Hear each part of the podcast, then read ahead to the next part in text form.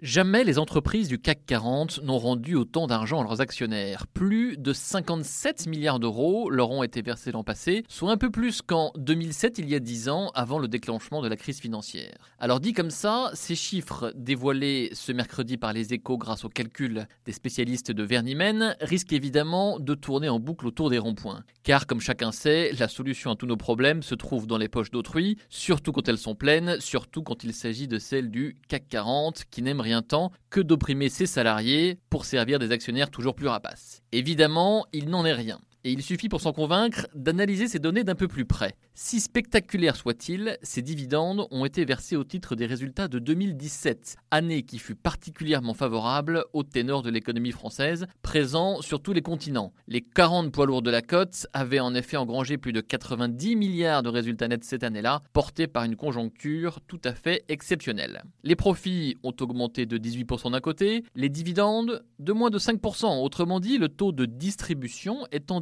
une fois ces précisions données, il ne faut pas non plus esquiver le débat. Ces dividendes et ces rachats d'actions n'ont-ils pas été versés en rognant son investissement Les patrons n'ont-ils pas été obsédés par la seule création de valeur aux actionnaires à court terme au détriment de l'avenir? Autrement dit, le capitalisme actionnarial n'est-il pas en train de se mordre la queue? La question est très sérieuse, elle est soulevée en ce moment par nombre d'économistes mainstream, par de grands investisseurs américains ou par des rapports comme celui rendu récemment par Nicole Nota et Jean-Dominique Sénard sur l'objet social de l'entreprise.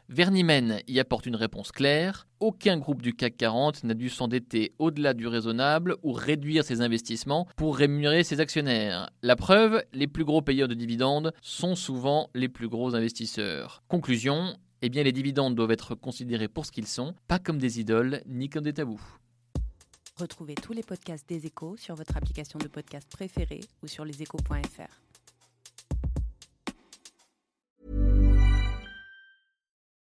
Join us today during the Jeep Celebration event. Right now, get 20% below MSRP for an average of 15178 under MSRP on the purchase of a 2023 Jeep Grand Cherokee Overland 4xE or Summit 4xE.